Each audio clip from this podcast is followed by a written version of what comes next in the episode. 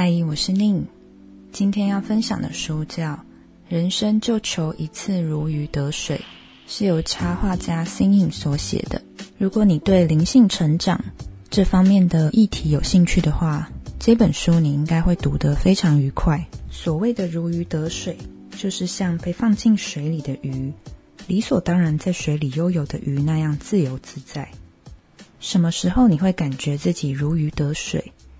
就是当你在适合自己的领域发光发热的那些时刻，当你终于找到自己的定位，找到自己生活的方式，而活得最畅快的那个当下。首先，，Seeing 就在书的开头提到，人生的重生不一定来自谷底。很多时候，我们以为非得要经历一些重大的人生挫折，才会有重新调整方向的契机。可是，在真实人生里，往往不是这样，不是得先否极才可以泰来。很多人其实会被高学历绑架，而不敢从事自己真正喜欢的事业。身旁的人，甚至你我，都可能有过这样的经历。在升学体制里，名校的光环反而是一种压力，让就业的选择越来越窄，因为可能会需要符合社会和旁人的眼光，都已经从名校毕业了。怎么还可以去做不符合名校毕业的工作？看似好像因为优秀，所以有更多选择，实际上反而变得更绑手绑脚。一帆风顺的人，要顾虑的东西反而会比当人一无所有时更不怕失去的状态反而多上许多，掉头的成本和风险更大。而每个人承受风险的能力不同，有些人甚至只要状况过得去，就会抗拒改变；大部分人会觉得只要状况还过得去，就会抗拒改变，反正现在也没有多糟，之后再说。被动的顺着流向走的话，一不小心就会在从众的路上越走越远，偏离自己越来越远。将就是我们很常面临的状况，所以书的前面。新颖就先提到他自己的人生经历，他有过哪些迷惘，而在这些迷惘的当下，他试着去做出什么样的选择。人生低潮中爬起来的故事之所以吸引人，是因为正在人生低潮的人很需要希望，而卡在不上不下位置的人，绝对不会比在谷底的人少，而这些人甚至可能还不知道自己正在错过什么。在谷底的人没有什么可以丢弃的了，好像不会再更糟了，于是可以无顾虑的面对自己。然而不上不下的人，乍看是拥有的相对多一点，可是这个拥有却未必是财富，因为这个拥有不一定是自己想要的，可能还是障碍。而这份拥有让人更不想放弃。举例来说，虽然你现在可能有一份令你难以放弃的工作。但如果这份工作无法带给你快乐或成就感，甚至可能需要你付出身心健康的代价，与其将之视为拥有，不如将之视为一种持续性的损失和消耗。换一个角度来看，或许你会更愿意放手一搏，离开这份工作，另谋生路，以求停损点。如果双手紧紧握着你现在拥有的一切，而不愿意放开的话，又怎么会有空间去接受更多的可能性？当害怕错过自己的人生大过于害怕失去现有的，重生的契机就来临。重生跟在人生的高峰谷底还是哪一个位置都没有关系，是跟你的心念有关系。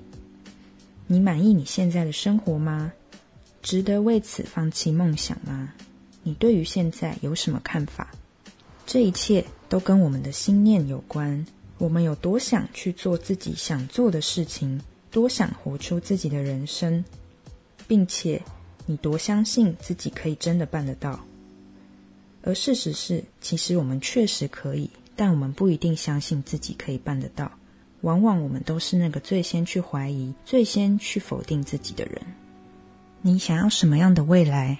是，即便现在不去思考，未来也必须会去思考的议题，它会一直在心中浮现，逃避也没有用。所以，新颖就在书中分享他是如何去检视自己目前的学业、生活与状态，要如何去达到他的理想，如何去盘点自己的能力与资源，以便厘清自己的方向以及前往目标。实际上可以透过哪些步骤去执行？我想这本书是针对写给创作者、喜爱画图创作的人特别需要的一本书。在书中有很多问题是可以帮助你去厘清自己目前的现况。我们终究会从学校毕业，毕业之后你想做什么样的工作？一定是希望这份工作是你热爱而能不断投入热情、情感的一份职业。那对于喜欢创作的人来说，兴趣能当饭吃吗？你对这个兴趣的喜爱足不足以让你专精于此？这个兴趣能否为你带来养活自己的收入？以兴趣为业会不会变质，而不再让你觉得享受？这是很多人都会面临的情况。而半吊子的喜爱是撑不起职业水准的。你是真的想以这个为职业，还是你只是希望？他保持在兴趣那样单纯可以享受的状态就好。于是这就会牵涉到，如果你对于一个领域真的感兴趣，你可能会去搜集相关的资讯，了解市场，了解自己在这个市场里面你可以有一个什么样的定位。即便一窍不通，即便一知半解，即便你还有许多不懂的事情，但因为热爱，因为有兴趣，所以会想办法去理解那些不懂的地方。如果在这个时代需要经营自媒体，那又会以什么样的方式来经营自己的媒体？对一个真的有兴趣的人来说，就会想办法去摸懂、去探索。碰到困难也不用怕，尝试了再去调整，不断的调整。你可以发现，如果你对一件事情是没有兴趣、没有热爱的话，你不会愿意去做这么多，而多半在第一步、第二步的时候就觉得很麻烦。随时都可以放弃。如果真的喜欢，就不要怕去做。兴趣成为工作以后，一定不会再只是单纯的享受，但这也未必不好。因为当它成为一份职业的时候，除了让你开心，还会多了义务与责任。你会靠这件事情来赚取收入，同时发挥自己的影响力。以前可能只关注自己喜欢的议题。想做才做，开心就好。现在则因为客户的需求而接触到更广、更多元的题材，其实会帮助你拓展更广阔的视野，也会在各方面更增进自己的能力。压力一定比过去多，但因为你喜欢这件事情，在克服挑战、增进能力的同时，也会感受到成就感。坦白说，这个过程一定也相对痛苦。也会让我们去怀疑，我喜欢的事情竟然变成痛苦的事情了。那我不要它变成工作了。但如果真的深爱、热爱一件事情，其实会因为它即便痛苦，你还是会坚持下去。因为快乐与否不是你热爱这件事情的唯一，而是你所做的这件事情有意义，而这个意义是你撑下去的动力。所以，如果你有这样子的一个热爱，非常有兴趣的一个领域的话，不妨就去试试看。前面提到了灵性成长，在书中也有提到内在小孩的观念，多半指的是我们内心最纯粹、最原始、最核心的那一份能量，很需要我们自己去关照，与自己对话，去找到自己真正想要的到底是什么。一般来说，一个人独有的天赋会在孩提时候特别明显。在还没有感受到社会与各种压力的时候，在父母还没有来得及把他们的期许投射在孩子身上的时候，这时候的孩子是最纯粹的。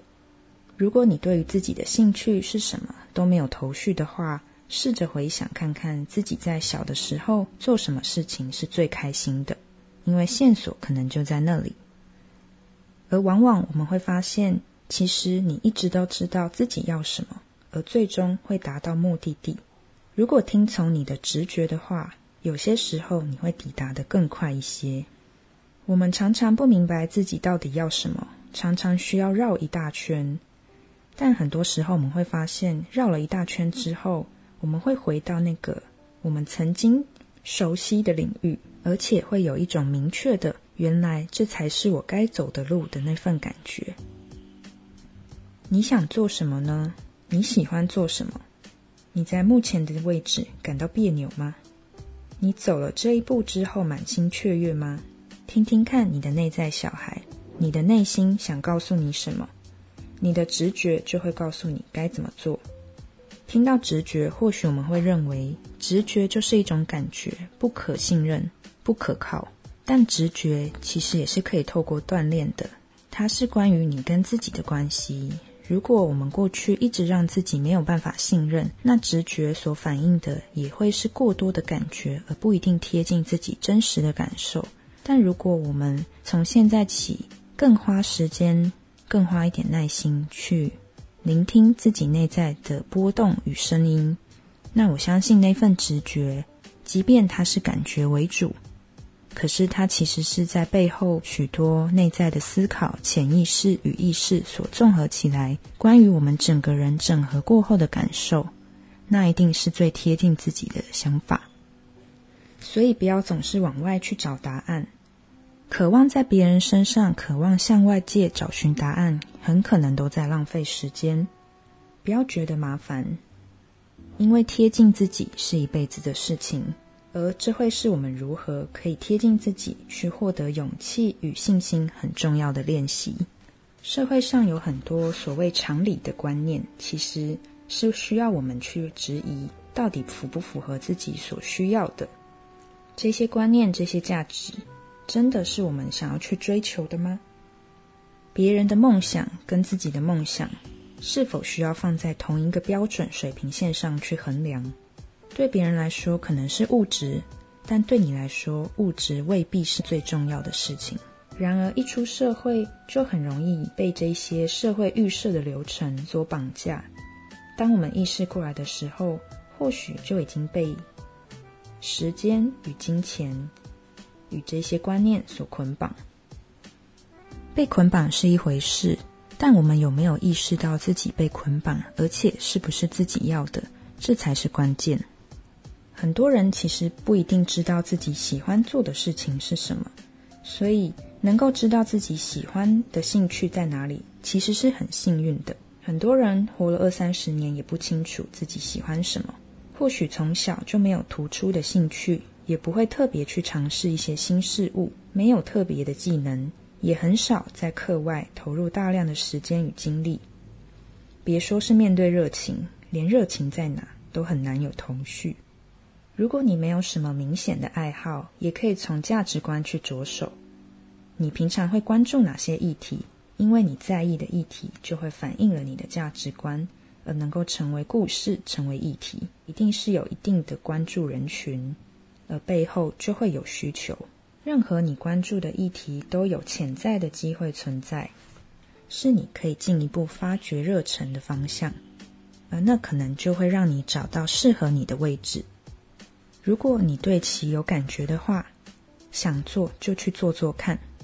别忘了，我们不应该忽视，其实每一次我们忽视自己的感受，都可能是一次对自己的忽略与背叛。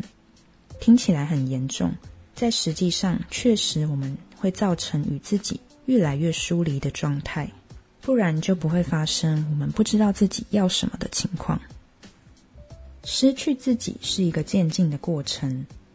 而我们可以做的，其实就是对自己诚实，不用害怕现在太晚或现在太迟，不用给自己很多的理由与借口，就是现在还活着就可以去做，想做就去试试看，去做让你觉得好像活着的事，去做那些可以让你觉得活过来的事情，那些会让你觉得变年轻、忘记年龄的那些事情。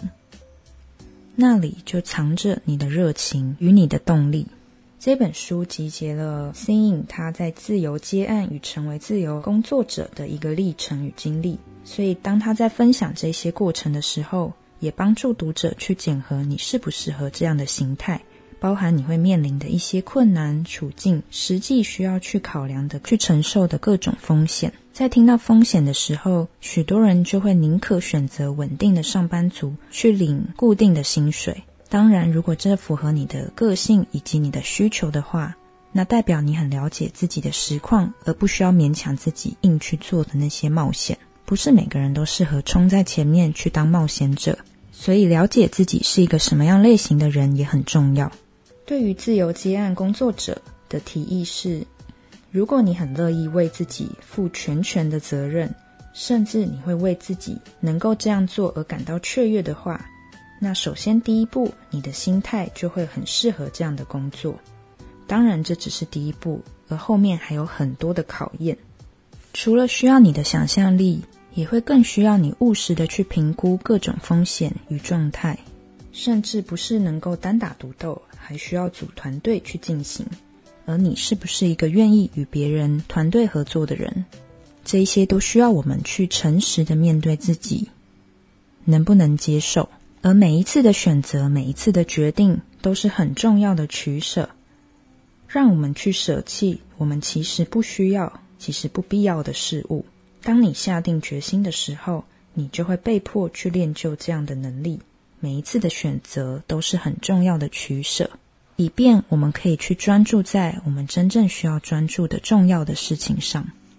人生不只是工作，也包含了情感、生活等各个界面。Sing 也在书中分享了他人生与先生相遇的过程，还有他们结婚之后环游世界的一些决定。如何去结合两个人的能力？如何互补？除了自己的选择，也需要跟另外一个人去好好的商量讨论。而整个过程，我们也会知道，人生没有真正准备好的那一天，没有真正不需要承担的风险。很多时候，或许我们自己会给自己一个借口，是我还没有准备好，而不敢去跨出那一步。在许多抉择点上，就以还没有准备好。而错过了许多我们其实不知道错过很可惜的机会。既然永远不会有准备好的一天，不妨就且战且走。我们往往把失败的分量看得太重了，但其实我们不知道，我们很多时候更多的是错过，而忽略了错过的分量。曾经有这些可能，但没有去试的话，永远不知道试了会得到什么样的结果。往往就是得失心在作祟，完美主义在阻挡我们去前进。不管是快或慢，不论对错，不管结果会如何，其实未来都是未知的。既然是未知，那拟定目前你可以拟定的方向，就去做吧。永远都在等待谨慎、等待优秀的时机是不可能的。你只有把方向盘转向你要的方向。并且踩油门，你才会真的往那个方向前进。在后半段就更是针对成为一个自由插画工作者或接案者的一些建议与评估。所以，如果你也是一个喜欢创作也正在创作的人的话，这本书或许你会在里面找到一些你需要的方向与答案。你可以在里面找到一些很重要的参考。而 Sing 他也有在经营自己的 Podcast 频道，分享他的职涯，以及分享他学习催眠的一些经历，其实都会帮助我们去打破一些既定的观念。比方说，原本我们对于催眠师会有一些不了解的想象或者误会与歧视，但实际听他分享之后，或许会发现原来催眠师是这样子，而不是我们所原本以为的那样。那也包含这本书。我们所以为我们的人生可能只会这样子，但其实 Seeing 在书中带给我们很多不同的切入点，可以帮助我们去想，其实人生不一定只有这样子，而是你把自己缩限，或者你误以为你只可以走着将就现在的这条路，但其实你并不只是如此。无关乎创作与否，每个人都是，你可以活得比现在更好。你可以活得更像是你自己，你可以活得更自在，更像是你原本所想要的那样。而这一切不需要别人的评价，不需要别人指点你去做，而需要你对自己鼓起勇气，去听见你内在最真实的那个声音。那会是一切最重要的第一步。而或许距离我们理想的生活，当然还有很大的一条路要走。但当我们去诚实面对自己的时候，那一定会是通往一条让我们越来越如鱼得水的很重要的一步。所以就把这本书分享给大家。同时，现在在乐天 Kobo 上也可以买到这本书的电子书，并享有七折的优惠。在电子书平台上面输入 Kobo Ning 的折扣码，就可以得到七折的优惠。我也会把资讯放在资讯栏里面，让我们一起向如鱼得水的生活迈进吧。那今天的分享就到这边，我们下一本书再见喽，拜拜。